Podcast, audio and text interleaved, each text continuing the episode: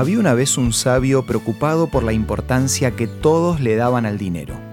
¿Por qué tanto empeño en conseguir monedas? ¿Para qué les sirve? preguntó el sabio. Parece que lo usan para comprar cosas que le dan felicidad, contestaron sus aprendices. Esto es Una luz en el camino, para cultivar la fe, la esperanza y el amor, con el licenciado Santiago Paván. ¿Felicidad? ¿Eso es lo que persiguen con el dinero?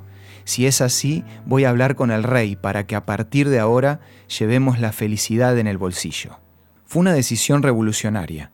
El sabio le entregó a cada persona un nuevo aparato llamado el porta sonrisas, con más de 100 sonrisas adentro. Cualquiera podía sacar una, ponérsela en la cara y alegrarse durante un rato. Pero algunos días después, algunos ya habían gastado todas sus sonrisas y no sabían cómo conseguir más. Empezaron a surgir quejas contra la decisión del sabio, pero el rey les aseguró que no volvería a haber monedas y que ahora deberían aprender a conseguir sonrisas. Así empezó la búsqueda. Primero probaron con vender cosas a cambio de sonrisas, pero este método no funcionó. Luego pensaron en intercambiar el portasonrisas, pero tampoco era la solución. Finalmente, un viejo labrador descubrió cómo funcionaba. Este hombre había tenido una estupenda cosecha y pensó que se haría rico, pero justo el rey había eliminado el dinero y no pudo vender los alimentos. Finalmente, viendo que se echarían a perder, decidió ir por las calles y repartirlos entre sus vecinos. Aunque le costó regalar toda su cosecha, el labrador se sintió muy bien después de haberlo hecho pero nunca se imaginó lo que le esperaba cuando volvió a su casa. Tirado en el suelo, encontró su olvidado portasonrisas, completamente lleno de nuevas y frescas sonrisas.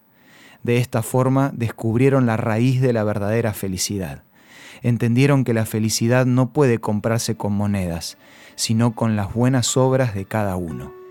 El dinero no es malo en sí mismo, la cuestión es qué uso le damos. Si decidimos usarlo de manera egoísta, seguramente vamos a entrar en una espiral interminable de insatisfacción porque siempre nos va a faltar algo. En cambio, si decidimos usarlo con generosidad, vamos a disfrutar de una doble ganancia, o sea, no solo la nuestra, sino también la de los demás. Pablo ya lo decía en 2 de Corintios 9:11.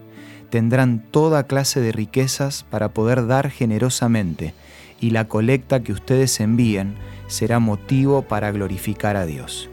Practiquemos más la generosidad para que de esa forma nuestro porta sonrisas pueda llenarse cada día. Como en cada programa, me gustaría ofrecerte la revista Por una vida mejor que podés solicitarla de la siguiente manera.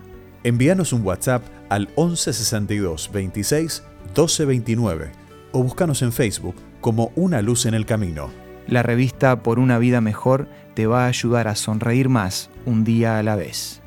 Esto fue Una luz en el camino. Te esperamos el lunes para un nuevo encuentro, cuando volveremos a decir... Permitamos que a lo largo de las horas de cada día Dios sea una luz en nuestro camino.